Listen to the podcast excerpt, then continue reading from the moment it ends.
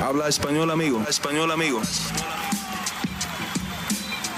Damas y caballeros, están escuchando Hablemos MMA con Danny Segura.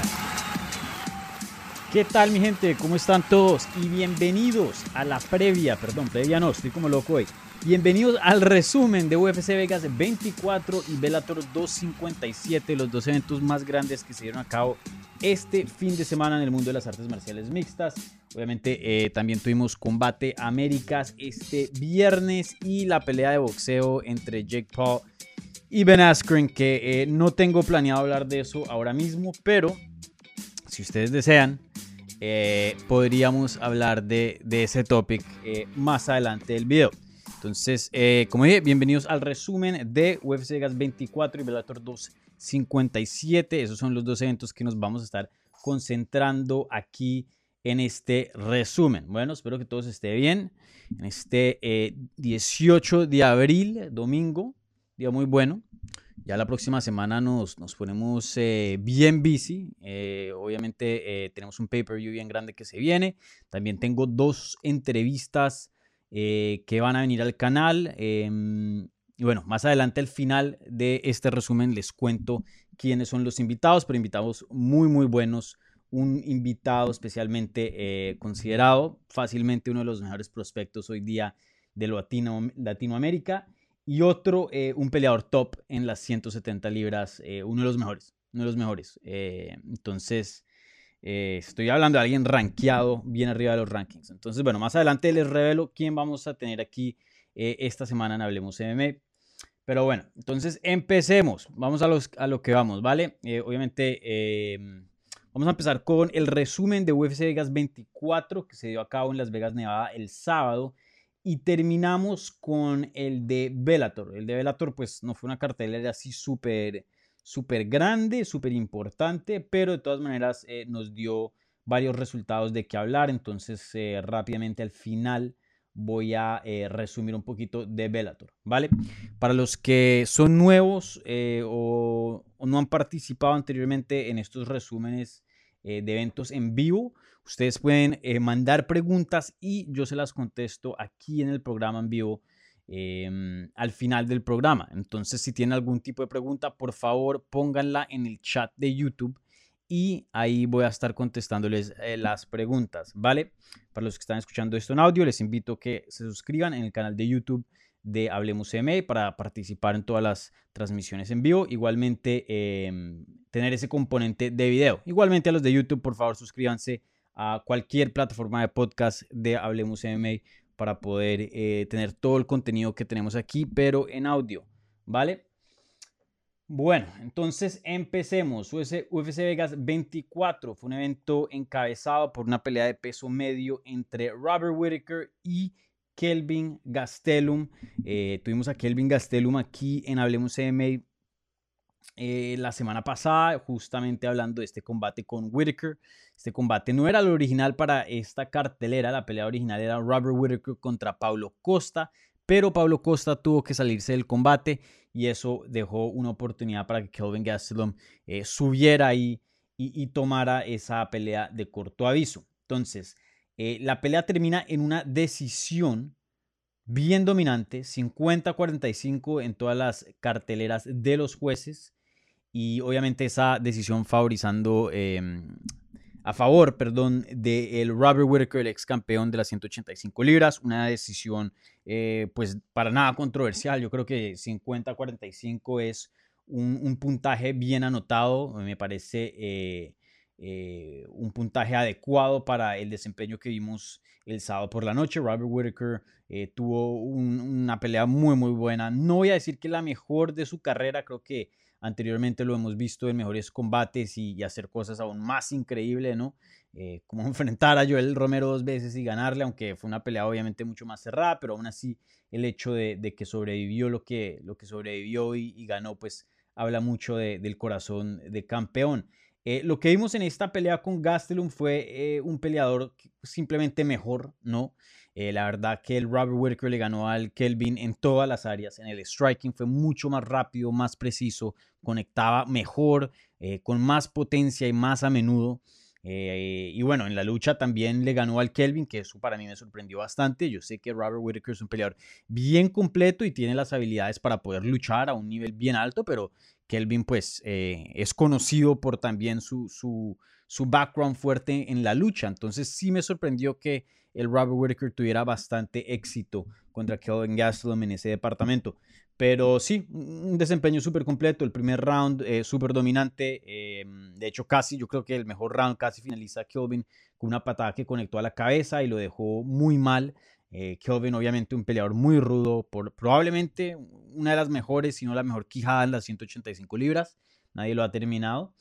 Y. Mm, y bueno, eh, pues eso fue lo que vimos en el primer round, el segundo, tercero, cuarto y quinto más o menos fue lo mismo. Creo que en el tercero, si no estoy mal, eh, Kelvin sí se animó un poquito más y, salió un poco más agresivo. Eh, propuso un poco más la, acción, conectó con varios golpes, pero no, no pasó nada así de, de mayores, ¿no? no puso a Robert Whitaker en problemas, no no lo amenazó con algún golpe así bien duro. Y prácticamente vimos un Robert Whittaker que estaba atacando y se estaba moviendo muy bien y, esquivando todos los golpes bien grandes de, del Gastelum. Entonces, un desempeño completamente dominante. Entonces, eh, ¿qué le sigue a Robert Whittaker? Yo lo había dicho la última vez y, creo que después de esta pelea, o sea, es literalmente un copy-paste. Eh, o sea, se tiene que decir lo mismo.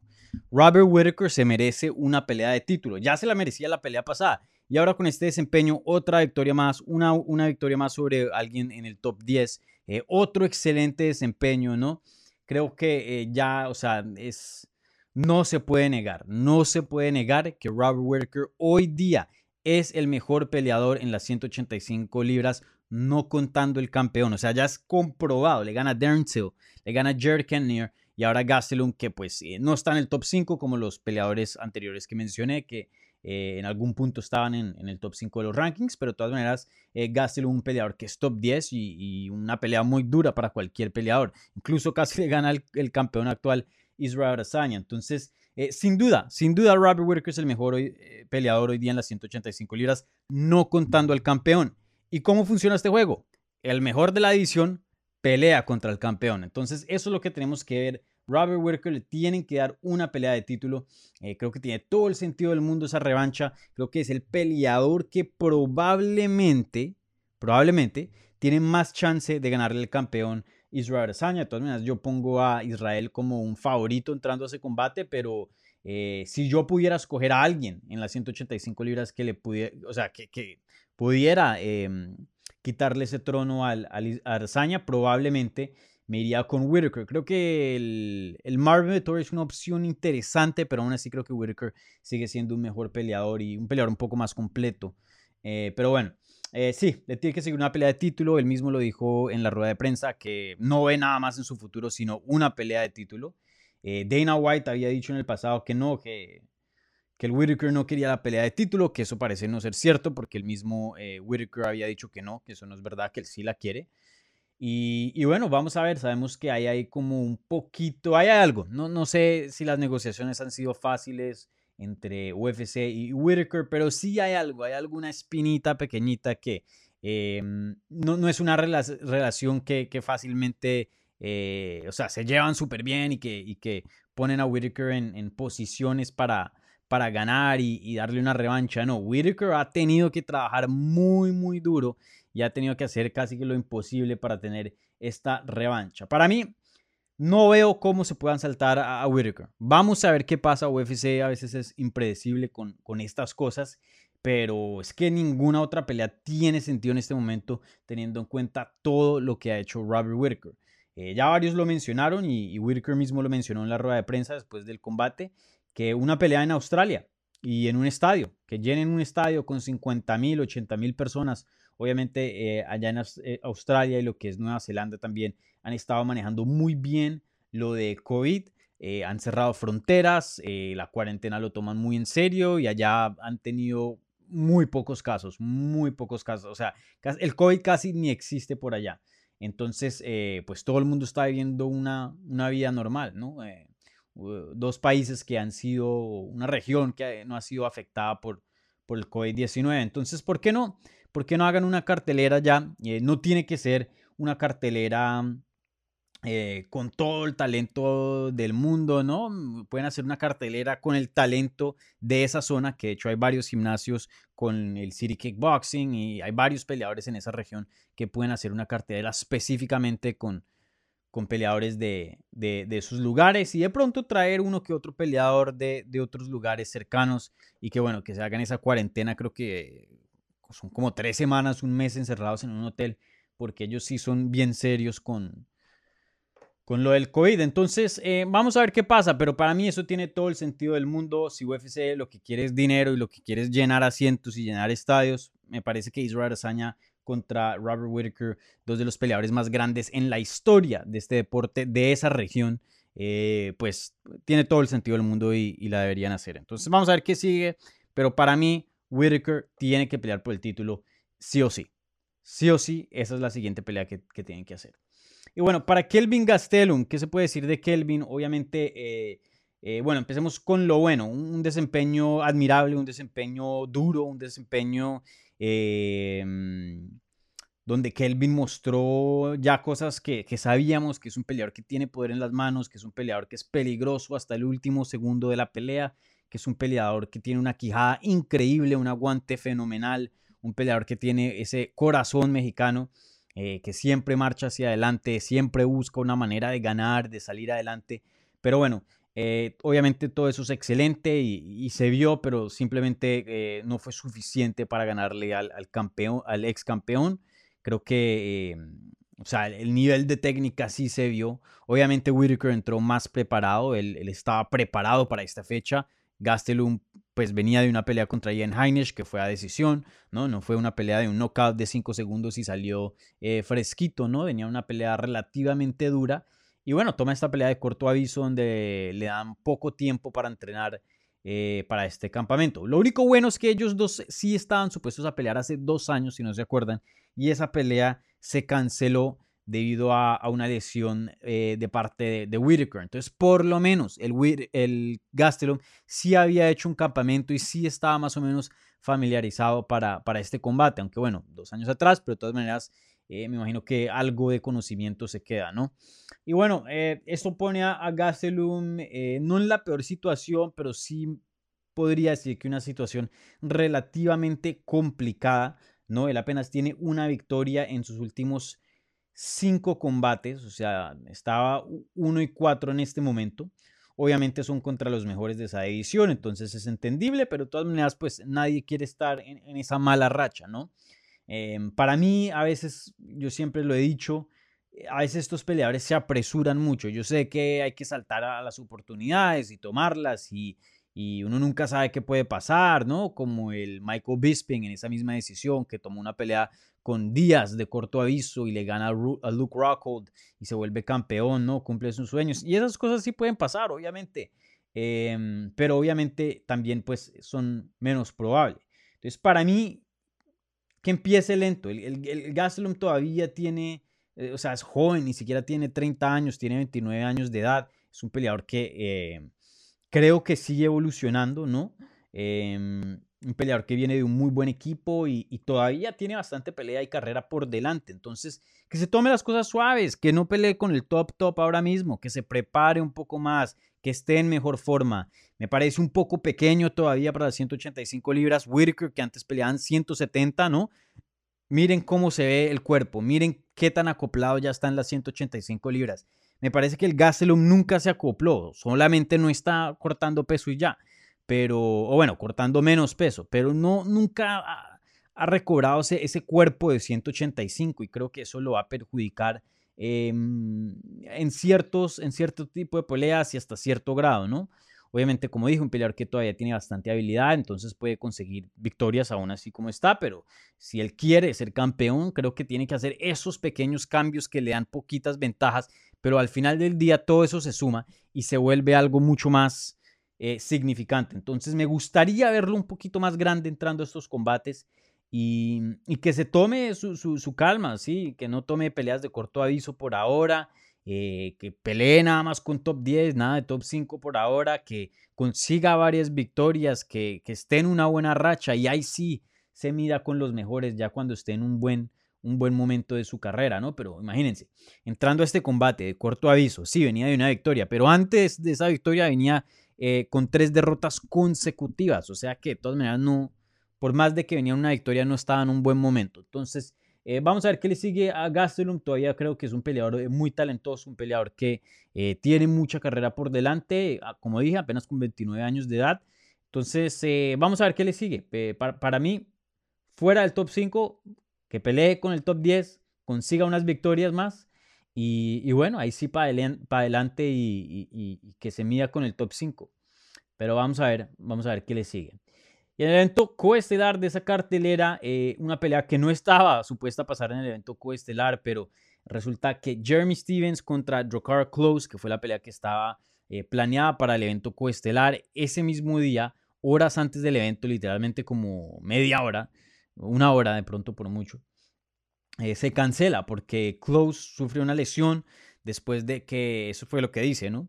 Después de que mm, el Stevens lo empujó en el careo el viernes después del pesaje. Eh, para mí se vio bien, pero no sé si algo le molestó, pero él dijo que eh, su cuello le estaba doliendo bastante, que tenía dolores de cabeza y, no se sentía bien y, bueno, esos síntomas persistieron. Y ya cuando se llegó el día de la pelea, pues no se sentía en condiciones para un combate, entonces esa pelea se canceló.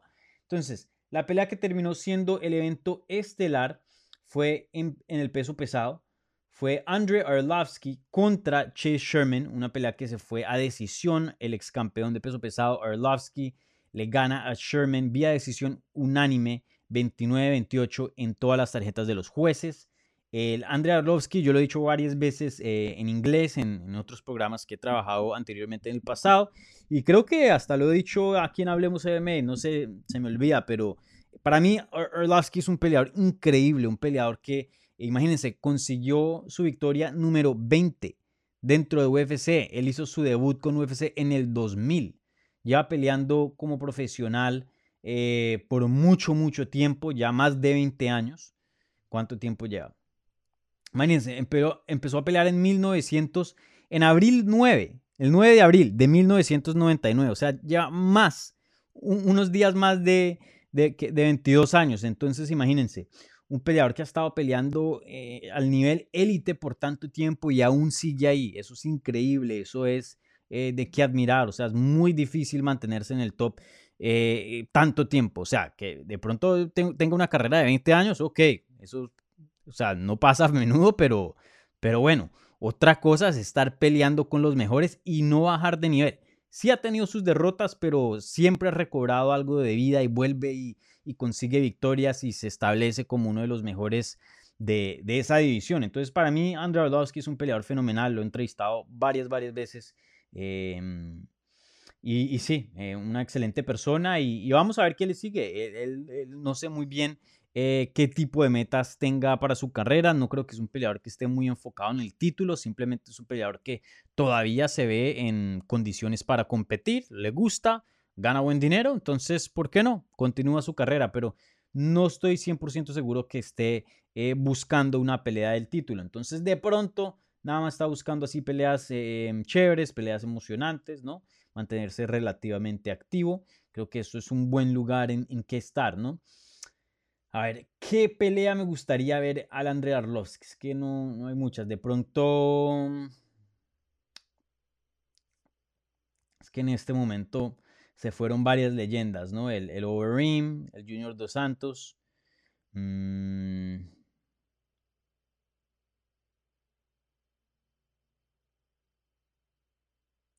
El peleo contra Chris Dacus ya. De pronto esa pelea sería medio buena. No. No ha peleado. No, entonces sí, de pronto. Em, de pronto. Un Chris Dacus que está en el número 10, ¿no? Un peleador bueno, un peleador em, que está buscando por nombres grandes. Creo que hace poquito tuvo una victoria grande. ¿A quién fue que le ganó?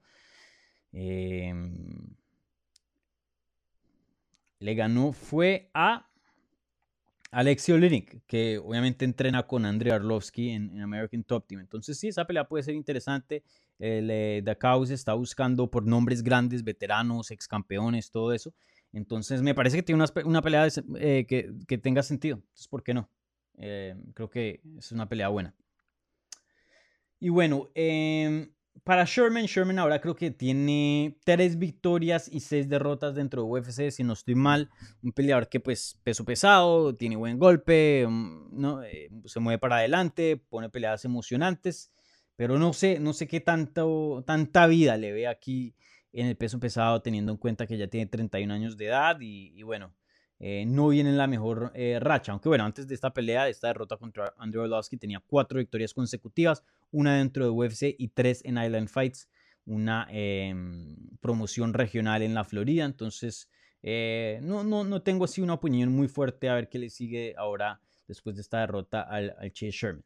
Y bueno, esas fueron las dos peleas principales para UFC Vegas 20, ¿qué digo? Sí, 24, ¿no? Eh, bueno, rápidamente eh, sí hubo peleas, bastante, bastantes peleas que fueron importantes para lo que es el lado latino, entonces vamos a hablar de esas peleas rápidamente. En, un catchweight de 126.5 eh, libras vimos a Tracy Cortés ganarle a Justin Kish vía decisión dividida 29-28, 29-28 y perdón, 29-28, 28-29 para Kish y 30-27. Eh, yo, mm, de lo que me acuerde, creo que vi esa pelea una, un 29-28. Creo que Tracy, Tracy Cortés hizo lo suficiente para ganar eh, ese combate. Creo que el primer round lo ganó facilito. Eh, el segundo, si no estoy mal, fue el, que, el round que se le complicó. Y el tercero también lo ganó, en mi opinión. Y, y bueno, mm, la mayoría de las tarjetas reflejan eso. Entonces, Tracy Cortés, una excelente victoria para la mexicana. Bueno, ella nació en, Estados Unidos, pero con descendencia mexicana. Ya pues ella en su primera pelea en Invicta eh, sufrió una derrota. Eso fue en el 2017, su eh, primera pelea como profesional. Y, desde ese entonces no ha perdido ninguna pelea. Ha conseguido nueve victorias consecutivas. Y ya tiene nombres interesantes, ¿no? Eh, una Gapoa, Vanessa Melo, ahora Justin Kish, que es una veterana. Entonces ya está construyendo algo de, carrera eh, la jovencita eh, Tracy Cortés, ¿no? que tiene 27 años de edad. Eh, los cumplió hace poco. Entonces vamos a ver qué le sigue a, Tracy Cortés. Creo que es una, un prospecto interesante, una peleadora que tiene un poquito de todo, ¿no? Tiene buen golpe, tiene muy buena lucha, un jiu-jitsu bueno. entonces vamos a ver qué le sigue. A mí siempre me gusta ver cuando están en este en este momento de sus carreras, los prospectos, me gusta verlos con, veteranos, ¿no? Creo que eh, la etapa de, simplemente estar en el octágono o en la jaula y, pelear y conseguir la experiencia de, de, hacer un training camp, ¿no? De entrenarse, de entrar, de pelear, de, hablar con los medios y eso. Ya a ese punto con 10 peleas creo que ya, ya, ya sobra, ¿no? Ahora mismo ya es otro tipo de, trabajo. Y ese trabajo es Em, conseguir nombres interesantes, nombres respetables eh, dentro de este deporte que, que, los puedan sumar al récord, ¿no? Para que cuando uno diga ya en, en dos, tres años y, siga ganando, uno diga, ok, ya se merece una pelea de título. Miren a quién le ha ganado, ¿no? Entonces, eh, para mí, que le den un nombre. Afortunadamente para ella hay bastantes nombres eh, interesantes en la división de las 125 libras. Ella ahora mismo no está rankeada, entonces no está rankeada, entonces no me, no me gustaría verla con alguien así eh, bien top, porque simplemente no, no se merece una pelea de ese calibre, pues hace, hace poco contra UFC. Pero de pronto, no sé, alguien que esté en el top 15, justo afuera del top 10, sería interesante. Una, una Andrea Lee sería de pronto interesante, o, o hay varias, Talita Santos, hay, hay varias peleadoras que, que le pueden dar combate interesante. Entonces vamos a ver qué sigue Tracy Cortés, pero definitivamente un prospecto muy bueno que está en desarrollo ahora mismo. Y, bueno, eh, en eso fue en la cartela principal. Em, para cerrar las preliminares, vimos una pelea de peso pesado con Juan Espino, que ha estado aquí en el programa varias veces, el español, eh, peleando contra Alexander Romanov. Y, bueno, esa pelea eh, terminó en una decisión técnica Alexander Romanov ganando vía decisión dividida. 29-28, 28-29 y 29-28. Entonces, ¿qué es una decisión técnica? Lo que pasó ahí fue algo muy interesante. En el tercer round, como a mediados del tercer round, em, conectan eh, Juan Espino una rodilla a las partes bajas de Alexander y bueno, se para la pelea porque fue considerado una técnica ilegal, obviamente eh, no se vale. Y, Alexander no pudo continuar, entonces lo que hacen en ese caso es que paran la pelea y sí, la pelea todavía no ha terminado, pero la paran y los jueces juzgan la pelea en lo que vieron, ¿no? Entonces, eh, un poco se puede decir, entre comillas, injusto porque pues todavía faltaba bastante pelea. Creo que estaba bien claro que eh, Juan Espino eh, era el que tenía ¿no? el, el, favor a, su lado, le estaba yendo muy bien y creo que se iba a seguir así el combate, ¿no? Entonces, creo que esa pelea fue muy fácil de juzgar en el sentido de que Espino ganó el, el primer round y perdió el segundo, ¿no? Y el tercero, Spino salió muy fuerte y lo estaba ganando, se veía en buena condición, su oponente se veía un poco fatigado. Creo que hasta ese momento, en mi opinión, ya lo estaba ganando. No sé por qué le dieron la decisión a Romanov aquí. Para mí, Juan Espino ganó ese combate, pero lo vieron eh, diferente eh, dos jueces, ¿no? Uno sí anotó para, para Juan Espino. Así que es un, un incidente muy, muy, desafortunado, muy desafortunado para Juan Espino porque a mí me pareció que ganó ese combate, a mí me pareció que eh, pues iba, iba subiendo ahí, ¿no? Y Romanov iba de bajada.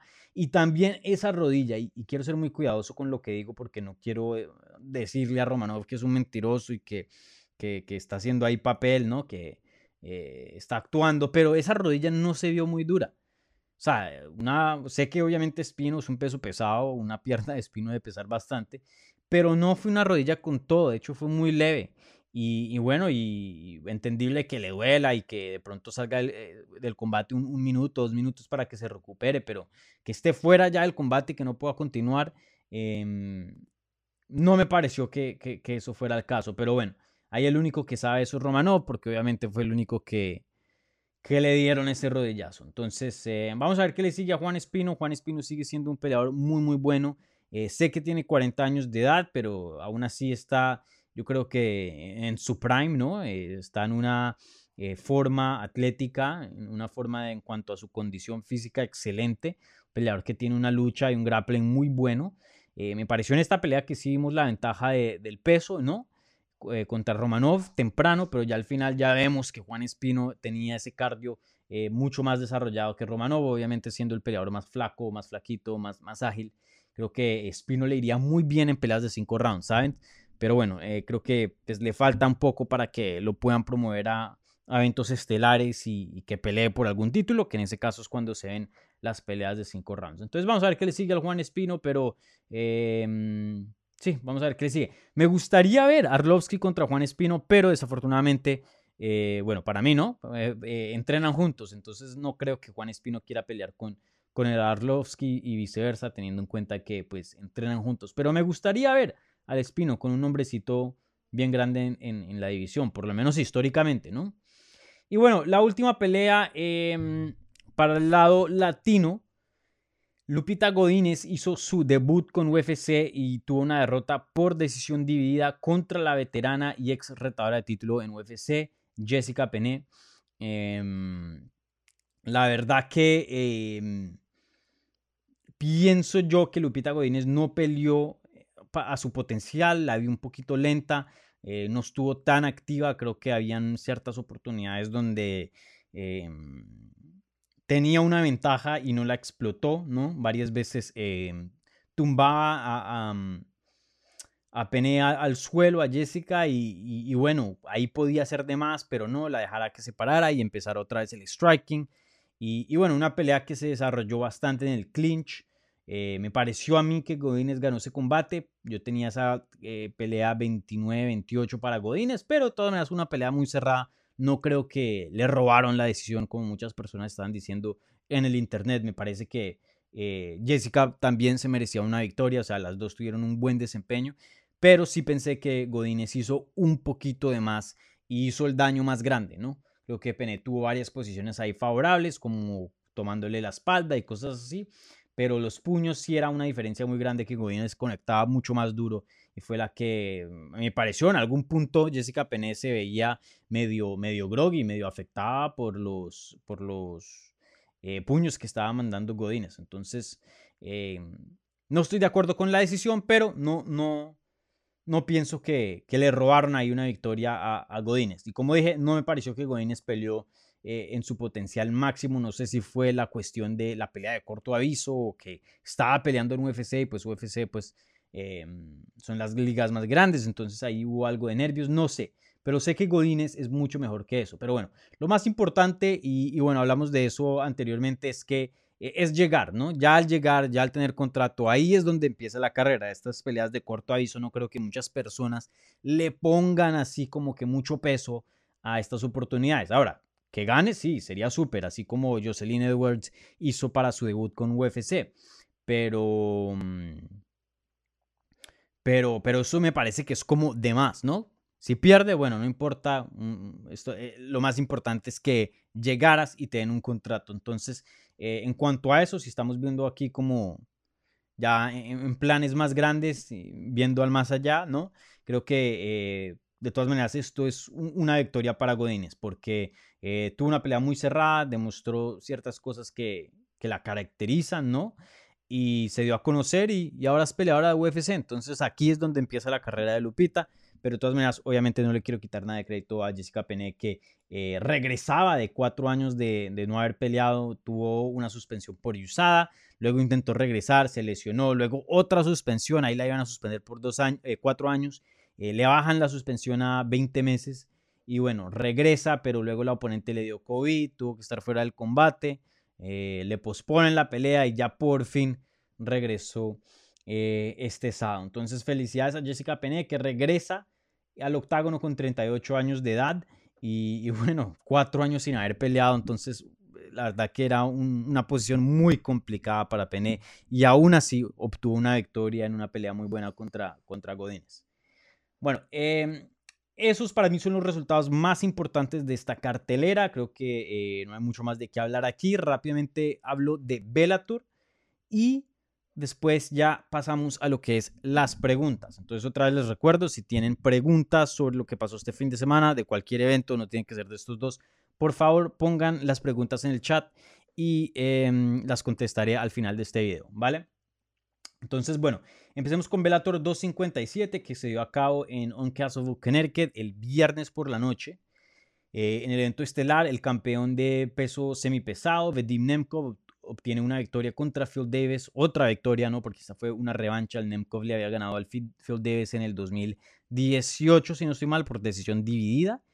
Y bueno, esta vez le gana convincentemente por decisión unánime al Phil Davis, una pelea de todas maneras bien cerrada, para nada no fue así un atropello, sino una pelea eh, bien competitiva, pero pues Bendim Nemkov terminó siendo el peleador que tuvo la técnica más eficaz y, que conectó más y, que hizo más en ese combate. Phil Davis tiene una defensa excelente, casi no vemos un peleador que eh, lo noqueen o algo así, nunca he visto a alguien que atropelle a Phil Davis, pero esa defensa es tan buena que a veces lo pone nada más a defender.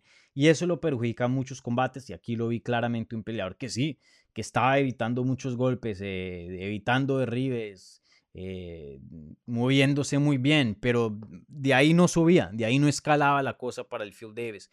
Y pues en este deporte la defensa, como en el boxeo, es muy importante. En este deporte el atacar es más importante que, la defensa. Entonces, eh, sí, eso le terminó costando una decisión unánime al Phil Davis. Entonces, aquí no, no, no, no me pongo a, descifrar qué sigue y qué no sigue porque ya tenemos un mapa y voy a eh, buscar aquí rápidamente el, torneo de Velator. Entonces, em, vamos a ver aquí el Grand Prix de del peso semipesado, que ya tenemos varias peleas ya decididas para lo que es las, las semifinales. Entonces, em, aquí rápidamente eh, les comento. Bueno, entonces, en este bracket, el bracket, em, uno de los brackets ya, ya terminó, uno de los lados del torneo. Entonces, obviamente, hace unas semanas atrás vimos que Bader le ganó a Machida y ahora está en la semifinal. Em, y en esta misma cartelera, y, ya lo menciono, eh, el eh, Corey Anderson le gana y no me voy a poner a, pronunciar este nombre que es increíblemente difícil, a Dovie, Doviejan Yagshimuradov. Entonces le gana a Yagshimuradov vía, eh, vía finalización en el tercer round en esta misma cartelera. De hecho, en el evento coestelar de Velator 257. Entonces vamos a ver a Corey Anderson enfrentarse contra Ryan Bader en la semifinal. Yo creo que esta fue la semifinal esperada. Entonces vamos a ver eh, qué pasa ahí. Una pelea muy interesante entre dos luchadores muy, muy fuertes. Y en el otro lado todavía no, no tenemos los dos semifinalistas, pero tenemos a uno, que es el Bedim Nemkov, que como mencioné le ganó a Phil Davis y ahora se va a enfrentar en julio contra el ganador de Anthony Johnson contra el cubano Joel Romero, que esa pelea está supuesta a pasar en mayo, el 7 de mayo. Entonces vamos a ver qué pasa ahí. Ahí estoy intentando conseguir una entrevista con, con Romero, pero es, es, bien, no es fácil. Entonces vamos a ver qué, qué pasa ahí. Si, si, podemos hablar con él aquí en Hablemos MMA antes de, de la pelea, sería excelente. Eh, créanme, estoy intentando. Entonces, bueno, vamos a ver qué pasa ahí. Pero sí, sabemos, ya sabemos que eh, si, el Romero llega a ganar, se va a enfrentar contra el Bedim Nemkov, que se está volviendo uno de los mejores peleadores en las 205 libras. Creo que ya lo es, pero no sabemos mucho en cuanto a su potencial, ¿no? Porque no lo podemos comparar con el lado de, UFC por ahora. Pero si llegara a ganar este torneo, o sea, si le llegara a ganar a, a Rumble o a Romero, el ganador de esa pelea, y luego le llegara a ganar al ganador de Corey Anderson contra Ryan Bader, que ya le ganó Ryan Bader, especialmente si es Corey Anderson, ¿no? Porque eh, pues es mejor ganarle a, dos diferentes peleadores que dos veces al mismo. Ahí, ahí sí se pondría la conversación muy interesante, porque el Nemco es, es muy, muy bueno y está evolucionando bastante. Entonces vamos a ver qué le sigue. Y bueno, eh, con esas ya hablé lo de Corey Anderson, sí, finalizó, finalizas, tuvo una finalización sobre Yag Shimuradov eh, vía técnico en el tercer round, se vio muy bien. Corey Anderson es un excelente luchador, creo que tiene ciertas limitaciones en el striking, pero eh, es un peleador muy fuerte y tiene una lucha y un ground and pound excelente y creo que vamos a ver eso bastante en este torneo de Bellator. Vamos a ver cómo le va a Ryan Bader, que se puede decir lo mismo de Ryan Bader, un excelente luchador con un ground and pound muy, muy pesado. Em, y bueno, también rápidamente menciono a Paul Daly, que le gana a Saha Homasi. Paul Daly para mí me encanta, un peleador excelente, eh, un peleador, veterano de este deporte. ¿Ya cuántos años tiene? 38 años de edad, imagínense. Hace 10 años nos dio, nos dio esa pelea excelente, excelente contra el, el Nick Díaz. Eso fue en Strikeforce, uno de los últimos eventos de Strikeforce. Creo que en ese momento ya UFC había comprado Strikeforce, simplemente no lo había, no lo había desuelto. Entonces, eh, Sí, un peleador legendario, yo lo había dicho en Twitter. Puede que nunca ganó un título en UFC, nunca ganó un título en, en, Bellator por ahora, ¿no? Pero un peleador legendario, creo que es uno de los, de los salvajes, de, los salvajes más, más salvajes de este deporte. Siempre nos ha dado knockouts y combates espectaculares por todos los años de su carrera, incluso ya casi con 40 años de edad y y aún siguen una forma excelente y, noqueando a peleadores muy jóvenes y muy prometedores como el Sabajo Masi. Entonces, eh, vamos a ver qué le sigue a Paul Daly. Para mí me gustaría verlo en esa revancha contra Michael Venom Page. Eh, creo que esa pelea no, o sea, estuvo muy mala, pero creo que esa no se replica. No, no vuelve a pasar. Me gustaría ver esa pelea. Y él quiere esa pelea, pero creo que Bellator no, no la quiere y, no veo que la hagan, pero bueno, uno nunca sabe, ¿no?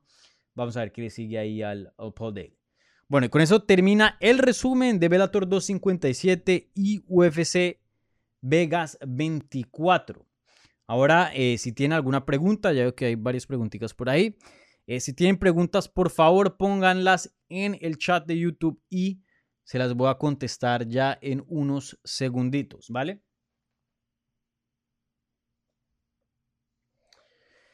Eh, bueno, entonces eh, rápidamente les recuerdo, por favor, sigan Hablemos MMA en todas las redes sociales, Twitter, Instagram y Facebook para poder mantenerse al tanto eh, con todos los proyectos, las entrevistas, los videos y todo lo que hacemos aquí en Hablemos MMA. También me pueden seguir a mí en Twitter, Instagram y Facebook, las mismas plataformas, en arroba Dani Segura TV y eso es D-A-N-N-Y, Segura TV. Eh, para mantenerse al tanto de todo mi trabajo aquí en Hablemos M, igualmente todo lo de inglés con MMA Junkie, ¿vale? Eh, por favor, denme un me gusta en este video y también suscríbanse al canal. Bueno, empecemos con las preguntas. Rubén. Rubén quiere saber, ¿crees que se deberían cambiar algunas reglas? Lo que sucedió en el Romanov versus Espino no me parece justo. Em, esta es difícil, esta es muy difícil, Rubén, porque no creo que se deberían eh, permitir eh, patadas o puños o, golpes, ¿no? A, las partes bajas, ¿no? Debajo del cinturón. Eh, obviamente no creo que nadie, ningún hombre o mujer esté a favor de eso, ¿no? creo que es sucio, creo que no indica técnica, no indica quién es el mejor peleador en un combate. Eh, porque pues cualquier patada de esas partes, pues ya uno queda fuera, fuera del combate, ¿no? Entonces, em, entonces, bueno, eh, no creo que en ese, en ese, en cuanto a ese aspecto se deberían cambiar las reglas de, permitir, bueno, si es pasito, sí se puede, o si es pasito de, y si no es tan duro, pues, em, no, eh, pues no, no, no, no se descalifica o lo que sea, ¿no? No, no, no estoy de acuerdo con eso, creo que con esas cosas sí no se puede cambiar, pero eh, sí hay un problema, porque creo que cualquier persona que esté viendo este combate, sea latino o no, para que no digan, hey, Dani solo dice eso porque ha tenido a Juan Espino en el programa y, y, son conocidos, no, no, no. Cualquiera que vio eso, y tú mismo lo mencionas, Rubén, o sea, se vio un poco injusto, porque ¿quién iba ganando el combate? Espino. Todo le estaba favoreciendo a Espino. Y ese golpe no fue muy duro, se vio muy, muy suavecito. Em, claro, cualquier cosa en esas partes, claro, eh, que le peguen a uno en las huevas, eso duele bastante, así sea poco, un, golpe no, no, muy grande. Pero, pero sí, no, no, sé qué deberían hacer en este caso. Creo que eh, obviamente también fue culpa de Espino. Espino fue el que mandó el golpe, ¿no? Eh, un golpe ilegal. Eh, obviamente no lo hizo con intención mala, creo que intentó pegarle en el estómago, pero esas cosas pasan, creo que en, este, en esta circunstancia, eh, pues Espino tendrá que tener mucho más cuidado en cuanto a, futuro, ¿no? Lo único que sí diría es que si esto llegara a pasar más a menudo, ahí sí algo en las reglas tiene que existir para, para, para cambiar algo. Creo que Juan Espino aquí sufrió de, de dos de dos cosas desafortunadas. Una que, que mm, el Romanov no pudo continuar, que usualmente creo que la mayoría de peleadores sí pueden continuar. De hecho, esa misma noche a Arlovsky le pegaron las huevas. Eh, un golpe ilegal, mucho más duro que, que este golpe. Esto sí fue una patada, ¿no? Con impulso. Y creo que se tomó un minuto de descanso y ahí mismo regresó y ganó el combate. Eh, la mayoría de los peleadores continúan muy pocos quedan fuera del combate. Entonces, uno, corrió con mala suerte que este Romanov quedó fuera del combate. Y dos, corrió con mala suerte que los jueces hayan visto la pelea para Romanov. Creo que todo el mundo, la mayoría de las personas, pensó que Spino había ganado e, este combate. Entonces, pienso que son dos cosas muy improbables que simplemente pasaron y, terminaron eh, jodiendo al Spino, ¿no? Entonces, eh, sí, una situación eh, muy de malas para, para el Juan Espino, pero creo que la probabilidad de que eso vuelva a pasar es, muy, muy pequeña. Ahora, si está pasando todos los fines de semana, eh, pues ahí sí tendrá que haber algún cambio en las reglas. Pero por ahora quiero, creo que las reglas se deberían dejar así quieticas. Simplemente fue algo, ¿no? Em, algo que usualmente no pasa y simplemente el Espino corrió con mala suerte.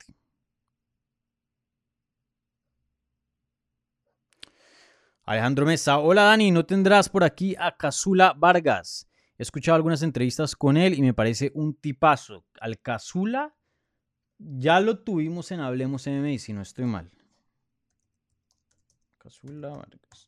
Sí, Casula em, es una, excelente persona. He hablado con él varias veces, que no me acuerdo si lo tuve en Hablemos MMA o fue una entrevista simplemente normal eh, no subí al podcast antes de, yo haber empezado esto de Hablemos MMA para eh, MMA Junkie. No sé si fue, escribí una historia simplemente para la página o, si hablé con él. Hablé con él varias veces, hablé con él después de su pelea contra Brock Weaver, eso fue en el 2020. Eh, no, en ese entonces no, no existía Hablemos MMA. Hablemos MMA empezó en julio del 2020.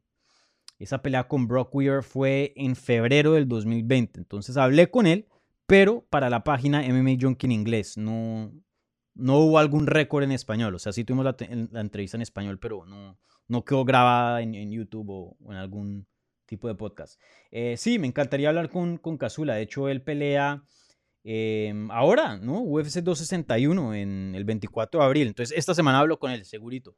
Eh, de hecho, le mando un mensaje hoy después de, de esta transmisión. Muchas gracias, Alejandro, por, por, recordarme.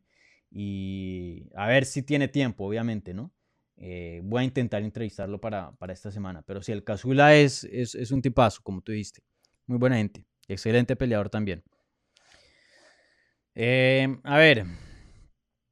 Enrique dice: Hola Dani, Robert Whitaker hizo lo suficiente para ganar su pelea, pero fue suficiente para tener una nueva oportunidad por el cinturón. Sí. Sí, Enrique, como lo había dicho, sin duda, el, el, Whitaker ya se merecía entrando a este combate una pelea de título. Esto lo único fue asegurarlo aún más, si ya no estaba asegurado, ¿no?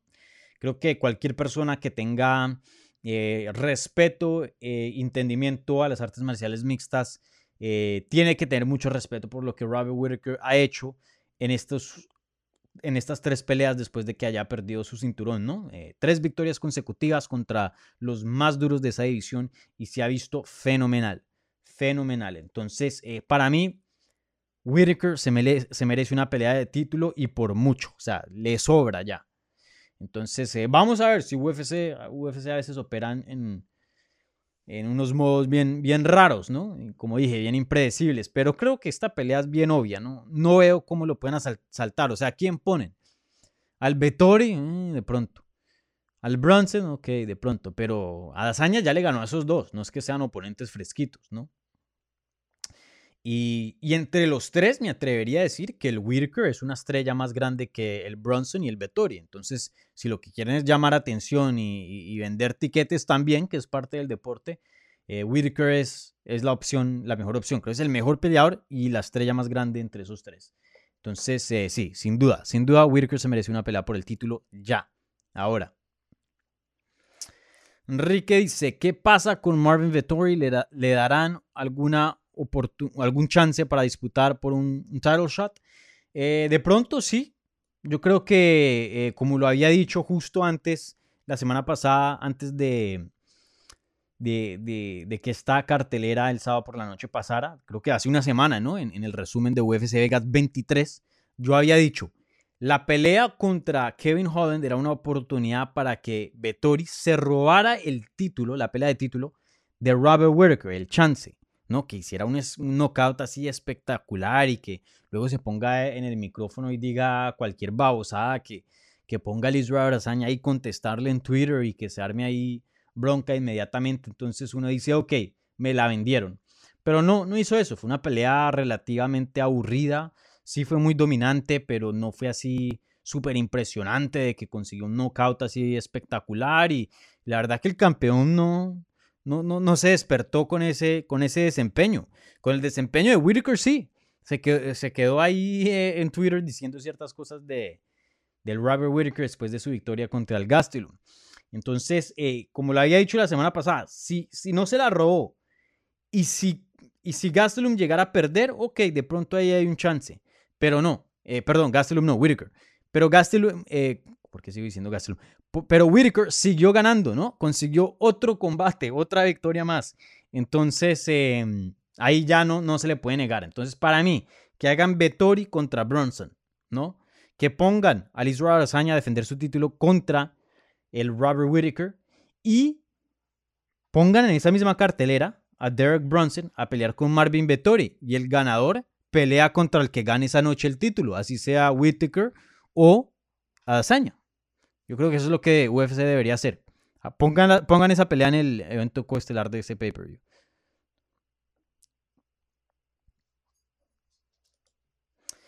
Si Whitaker vuelve a pelear por el cinturón, ¿qué tendría que cambiar en su game plan para poder, para no volver a sufrir una derrota ante Adesanya? Eh, la veo complicada. Yo creo que Adesanya todavía entra a ese combate como favorito, aunque Whittaker me encanta y me parece un peleador fenomenal. Creo que Adesanya todavía debería entrar a ese combate como favorito. Eh, pero creo que su lucha, eh, creo que esta pelea contra Gastelum, que es un peleador que tiene históricamente una lucha defensiva muy buena y también ofensiva, aún así le ganó en ese departamento. Como dije, eso fue lo que me cogió de sorpresa. creo que en esta ocasión el, Whitaker debería usar más lucha contra Dazaña. Creo que en el striking puede estar ahí peleando contra Dazaña y, tener buenos momentos, pero al final del día creo que Dazaña es el mejor peleador de pie. Pero si Whitaker llegara a mezclar un poquito de su lucha, ahí creo que pondría a la hazaña a, dudar un poquito ¿no? de, su striking, a, no tomar tantos riesgos. Y, bueno, vimos a hazaña su única derrota profesional en las artes marciales mixtas contra el Jan Blachowicz em, hace unas semanas atrás y, eso fue pura lucha. Lo que ganó ese combate fue lucha. Y sí, entiendo que el Jan Blachowicz es mucho más grande que el Robert Whitaker entonces, pues en cuanto a eso, el, peso favorece mucho cuando uno quiere hacer una, técnica, un game plan de lucha. Entonces, eh, creo que eso no está a favor a Whitaker, el tamaño. Pero, pero creo que esa es la manera de ganar el combate. Lucha, lucha, lucha contra Hazaña. Y, y, striking cuando se pueda, pero que use bastante de su lucha. Y creo que Whitaker sí tiene el potencial para de pronto eh, ganar una pelea eh, de esa manera, ¿no? O sea, si, si Whitaker llegara a entrar a esa pelea, ¿no? Si se la dan, digo yo, no creo que es una de esas peleas donde uno dice, no, aquí no hay chance, o sea, aquí, aquí, pierde porque pierde, no, no, no creo que eso sea el caso. Em, creo que tiene un, chance para ganar, como dije, creo que el favorito debería ser eh, Adazaña, pero aún así creo que creo que el Weird Cry tiene, tiene algo para ofrecerle al, al campeón.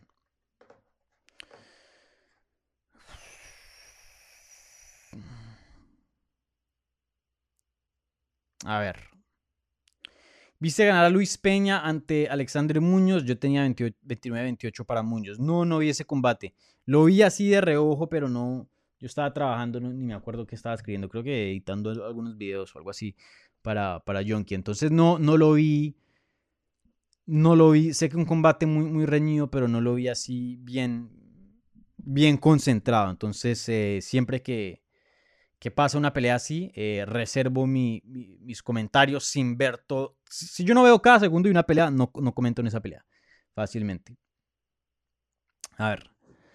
Em, aquí me están preguntando sobre la pelea de Pablo Saori. Como dije, yo estaba cubriendo Bellator. De hecho, creo que va a haber la de Saori eh, ahora por la noche. Eh, pero no, no, no, la he visto. Pero sé que consiguió un empate en el evento estelar contra el Salvador Becerra. Em, parece que fue un buen combate, pero, pero no, no, he tenido chance de ver esa pelea. Estaba cubriendo Velator. A ver, ¿qué más preguntan por aquí?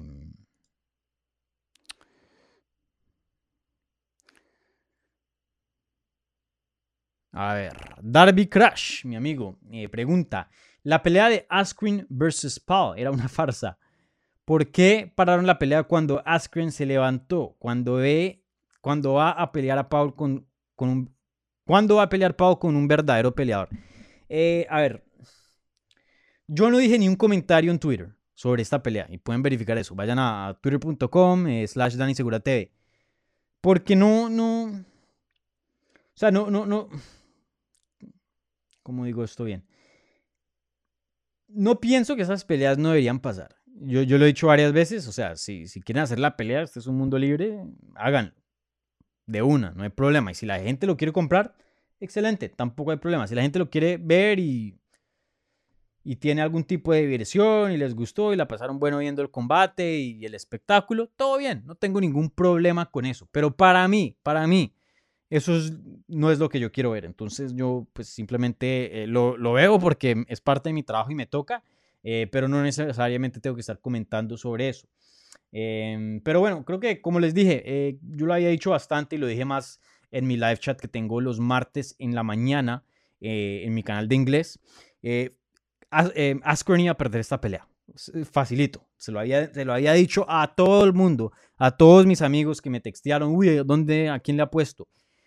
Askren no iba a ganar esta pelea. Se retiró, venía de una cirugía em, de cadera, el Paul, sí, a mucha gente le cae mal, no, le gusta, pero tienen que aceptar que Paul trabaja muy, muy duro, va al gimnasio, entrena durísimo, Eh, es un peleador que es un atleta natural, o sea, no es cualquier flaquito que, le paga al entrenador más caro y entrena, no.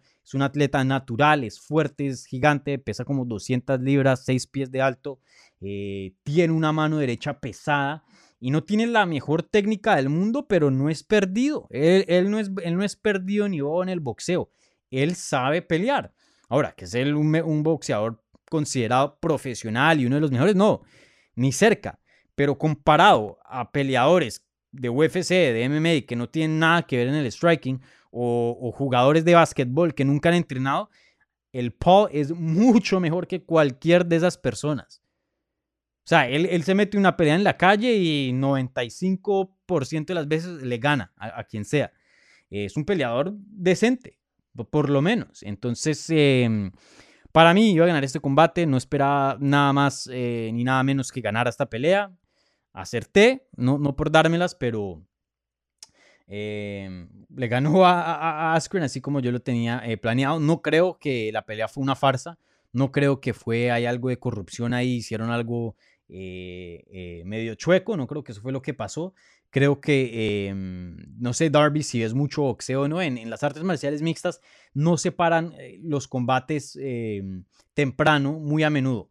De hecho, la tendencia de, lo que es MMA es dejar la pelea extenderse, dejar la pelea alargarse, porque uno nunca sabe, cualquier cosa puede pasar. En el boxeo es lo opuesto. No importa si estás de pie, si no eres competitivo en un combate, paran la pelea, paran la pelea. Y en boxeo se ve a cada rato peleas que se paran temprano. Eso no es normal, eso no es, es raro, ¿no? Eso es muy normal. Entonces no me sorprendió que hayan parado la pelea. El golpe fue muy duro. Askren sí quedó inconsciente por algún segundo. Eh, le dieron durísimo. Se levanta y no se ve 100%. Él dice que sí, pero para mí no se vio 100%. Le dijo, ¿estás bien? Ponen los guantes así, estoy bien. Lo toca, ya van a empezar el combate y Askren como que se está yendo para adelante, si ven. Y, el referee le tenía la mano en el pecho y sintió que se estaba cayendo para adelante. Entonces dijo, no, Qué pena, aquí paramos el combate. Eh, creo que fue un poco temprano, o sea, me, pareció que eh, hubieran dejado ir la pelea, hubieran dado otro chance al, al Askren, eh, pero no me pareció que, que, que, fue una decisión mala por el referí de parar el combate. Mala no fue. Perfecta tampoco. Creo que de pronto sí hubieran dejado el combate seguir em, un poco más a ver qué pasa. Pero, pero sin duda yo creo que el Paul iba a ganar ese, combate sí o sí, como lo había mencionado, y no creo que hubo ahí algo eh, ilegal o, una farsa, como tú dices. Eh, entiendo por qué dices eso, pero no, no creo que ese fue eh, la situación ahí. Roberto TC, ¿cómo te hiciste del Atlético? Vamos por un título ligero.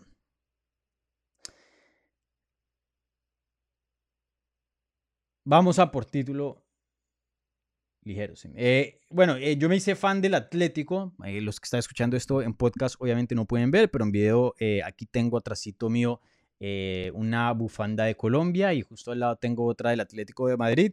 Y, no sé, el Atlético siempre, siempre me ha gustado. La verdad que no, no, no fui un fan muy grande de chico de, de Barcelona ni de ni del Real Madrid tampoco. El Atlético siempre me gustó y el Atlético históricamente ha tenido eh, jugadores colombianos, entonces siempre me, yo soy de Colombia, entonces siempre me, me, ha llamado la atención, ¿no? Eh, obviamente Falcao eh, fue un gran parte de eso, de hecho yo cuando era chiquito y vivía en Bogotá, en Colombia, yo entrené en la academia de, de Ramel García, que es el papá de Falcao. Yo conocí a Falcao cuando él jugaba en las inferiores, cuando era chiquito, ¿no? Tenía 16, 17 años. Yo entrenaba con el papá, que en paz descanse, eh, falleció hace unos años atrás, y, conocí a la mamá de Falcao y todo. Entonces, eh, nada, Falcao siempre ha sido uno de mis jugadores favoritos. Obviamente se fue al Atlético, hizo lo que hizo en el Atlético, uno de los mejores delanteros que ha tenido el equipo. Y, siempre me ha gustado el Atlético, entonces eh, me gusta mucho también el Cholo y, el estilo del Cholo. Entonces, simplemente me atrajo el equipo, ¿no? Y, así fue como terminé hincha de, del Atleti, ¿no? Y, ha habido muchos, muchos colombianos eh, por el Atleti, ¿no? No nos podemos olvidar de, del gran Jackson Martínez, que nada más tuvo ahí una temporada, no, no le fue muy bien. Pero el Santi Arias jugó muy bien, eh, me pareció, no, no, me gustó que lo hayan vendido al Leverkusen, pero Santi Arias jugó bien. Em, Amaranto Perea también estuvo ahí, jugó, jugó, como fullback, ¿no?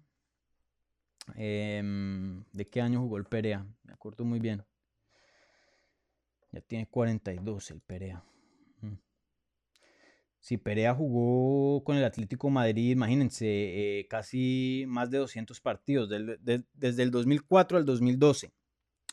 Em, ¿No? Entonces, eh, sí, siempre me ha gustado el, el Atleti. Y vamos a ver si ganamos el título. Hoy, hoy ganamos 5-0 contra el, el Eibar. Y, y el Real eh, no, empató contra el Getafe. Entonces, eh, ahí vamos bien, ahí vamos bien, porque estaba poniendo dura la cosa. Perdieron ahí dos punticos el Real. Ojalá que el Barcelona, que creo que juega también contra el Getafe el miércoles, si no estoy mal, empate también. Ojalá pierda, pero un empate creo que es posible. Eh, y ahí volvemos a cobrar, cobrar algo de ventajita, porque nos, están alcanzando y se está poniendo peluda la cosa. Bueno, eh, contesto un par de preguntas más y me voy de aquí. A ver. Em, Darby Crash pregunta, ¿qué pensaste de Nemkov? A mí me parece un peleador excelente que fácilmente puede llegar a ser uno de los mejores, si no el mejor eh, ahora mismo en las 205 libras. Vamos a ver cómo, cómo, cómo se desarrollan estos últimos combates y tiene peleas muy importantes. Eh, obviamente, si llegara a ganar este torneo, uff, ahí sí tenemos que hablar de Nemkov como uno de los mejores peleadores hoy día en las 205 libras, si no el mejor, porque ese, ese Grand Prix de las 205 libras en Bellator eh, toca respetarlo, está muy bueno, está muy bueno. Por 500 mil dólares, hasta yo me meto al ring a, a, rajarme contra Jake Paul. Igualito, yo también. Yo peleo contra Diplo, que también va a pelear para Thriller. Eh, y ni siquiera por 500 mil dólares. A mí me llegan a ofrecer 50 mil dólares y me agarro con, con Diplo. Eh, hasta por 25 mil dólares lo hago. Yo, yo creo que cualquiera. Y eso es lo que está pasando aquí. Estos peleadores como Laskren no, no hicieron así buen dinero en, en UFC. Todavía siguen teniendo pues un buen nombre, relativamente populares, especialmente el Ben Askren que, que le gusta hablar mucho. Y bueno, le ofrecieron aquí un, paycheck, un, pago bien, bien fácil, ¿no? No tenía que ganar la pelea y, y miren, estuvo ahí que un minuto. ¿Cuánto fue esa pelea? Como un minuto 50, un minuto 20, algo así. Y, y se ganó 500 mil dólares, aunque él dijo que se ganó un, millón de dólares. Eh, creo que se gana aquí 500 mil, no sé si le dan una parte del pay-per-view o algo así, pero 500 mil o un millón de todas maneras es hartísima plata para, para lo que hizo. Sí, yo, yo también, yo, yo peleo contra Jake Paul por 500 mil dólares, facilito. El Daniel Romero, saludos desde Argentina. Saludos, Daniel. Tocayo. Roberto, es eh, cierto, ha tenido muchos colombianos. El primero que. El, el, primero que viene a varios años atrás fue el entrenador Pacho Maturana. Ah, claro, sí, sí. Eh, sí, el, el Atleti. El Atleti me encanta. Em, yo soy un hincha muy, muy grande del Atleti. Por aquí tengo mis llaves. Así, ah, mira. Están las llaves del carro. Me encanta el Atleti. Si lo pueden ver ahí. Es un excelente equipo. Em, vamos a ver. Creo que ya por fin estamos. El año pasado fue duro. Pero ya con. Espero, espero que Luis Suárez se quede por lo menos otras dos temporadas más, porque creo que eh, con Luis Suárez ha cambiado mucho el equipo. Eh, necesitábamos un delantero de, de, esa calidad, ¿no? El Joao Félix es excelente, pero muy joven, apenas con que 21, 22 años de edad, todavía le falta mucha experiencia, mucho, mucho que recorrer. Em, el Ángel Correa metió doblete hoy, pero no me convence como, como delantero. Eh, sí, es que no, no, no, no tenemos. No tenemos. Que se venga el, el Kun Agüero si, si, si no se va para, para otro equipo. No, porque se fue del City, ¿no? Me encantaría ver a Agüero otra vez en, en el Atleti, sería excelente. Bueno, eh, con eso termino aquí em, el resumen de UFC Vegas 24 y Bellator 257. Muchísimas gracias a todos los que participaron en el live chat y dejaron preguntas. Un abrazo a todos. Eh, también muchas gracias a los que están escuchando esto en podcast o viendo esto eh, después de la transmisión. Otra vez les recuerdo, si están escuchando esto en podcast, por favor suscríbanse al canal de YouTube de Hablemos MMA, que estamos haciendo cosas muy bacanas. Eh, y bueno, síganos en todas las redes sociales en arroba Hablemos MMA para mantenerse al tanto de lo último aquí en el programa, ¿vale? Em, ¿Qué más? Ah, ya se me va a olvidar. Eh, les menciono, esta semana se vienen dos entrevistas ya grabadas, ya las tengo grabadas. Una es con el campeón deluxe de las 145 libras, Diego López, uno de los mejores prospectos hoy día en Latinoamérica. Él es brasilero, pero eh, vive en México y, habla muy bien español. Y, bueno, viene de una muy buena racha, tiene un récord excelente, apenas tiene como 26 años. Él seguro va a estar en UFC. Eh, entonces ya se los advierto. Ese es un peleador que va a estar en UFC y le va a ir muy bien en UFC. Así que eh, eso es lo que dicen en inglés que hop on the bandwagon. O sea, si quieren estar, ser uno de los fans originales del Diego López, vean esa entrevista. Vean esa entrevista porque el Diego López va, va para grandes cosas y, seguro este año lo vamos a ver en UFC. Entonces, eh, una entrevista muy buena ahí con, con, Diego. Lo entrevisté, pues, de lo que está pasando ahora mismo en su carrera y, y eso, de ser un prospecto muy grande, pero también de sus comienzos en, las artes marciales mixtas, porque era mi primera vez entrevistándolo. Entonces, eh, pues, conocí bastante de él. Entonces, em, van a conocer mucho de, de, quién es Diego López. Entonces, por favor, estén al tanto de esa entrevista. Y la segunda entrevista, que ya también está grabada, de hecho la grabé ayer, fue con eh, Vicente Luque, eh, peleador de las 170 libras en UFC. Creo que está rankeado hoy día como número 6. Eh, hace unas semanas atrás le ganó el ex campeón Tyron Woodley. Y, bueno, un peleador, como dije, una figura muy importante en el peso welter de UFC. Y, bueno, él es brasilero, él nació, no, él nació en Estados Unidos, pero el papá es chileno y la mamá es de Brasil. Él vive en Brasil. Y sí, eso sí yo no lo sabía. Sabía que hablaba español, pero no sabía esa parte de, su background. Y bueno, hablamos bastante de todo, de, qué le sigue, de posibles peleas contra Colby Covington, Nate Díaz, eh, de esta pelea que se viene eh, el próximo fin de semana contra eh, de Cámara Guzmán contra Jorge Masvidal, eh, de muchas cosas hablamos. Entonces, eh, una conversación muy buena, muy buena con el Vicente Luque. Entonces, estén al tantos de esa entrevista. Y, como les dije, gracias a quien me recordó aquí, Alejandro Mesa. Gracias Alejandro por recordarme. También voy a contactarme con el Casula Vargas a ver si podemos hablar, no sé, en estos días para también tener una entrevista por acá. Eh, entonces de pronto se vienen tres entrevistas, pero seguro dos esta semana. Y, bueno, eh, como siempre, eh, para recordar, darles y gracias a, Enrique aquí por recordarme, si quieren esto, una hora, pero hablar de todo, o sea, hablar de, em, de las noticias, de lo que está pasando en, el mundo de las artes marciales mixtas, no solo de algún evento específico, por favor suscríbanse y comparten este programa y este canal, porque cuando lleguemos a 3.000 suscripciones, voy a abrir un live chat, un programa, donde es 100% dedicado. Yo me siento aquí a contestar preguntas. 45 minutos, una hora, de contestar preguntas de lo que sea. Eh, no solo eh, reservado o, en específico a una cartelera. Entonces, eh, un programa donde vamos a estar, hablando bastante, una conversación abierta, interactuando en full.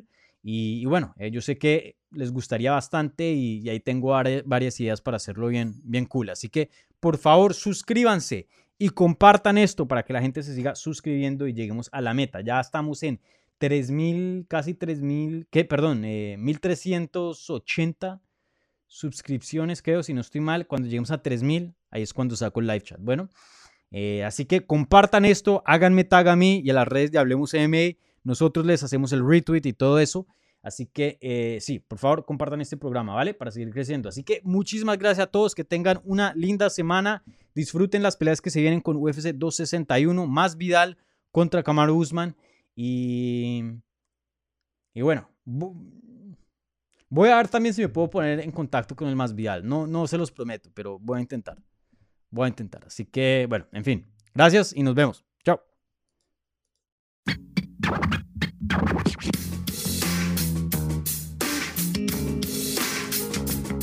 Gracias por escuchar Hablemos MMA. Si les gustó el show, los invitamos a que se suscriban en su plataforma favorita de podcast para recibir episodios semanales. También déjanos tu review o cualquier comentario. Pueden seguir Hablemos MMA en Twitter, Instagram y Facebook en arroba Hablemos MMA. Y me pueden seguir a mí en arroba Dani Segura TV. Hablamos la próxima semana.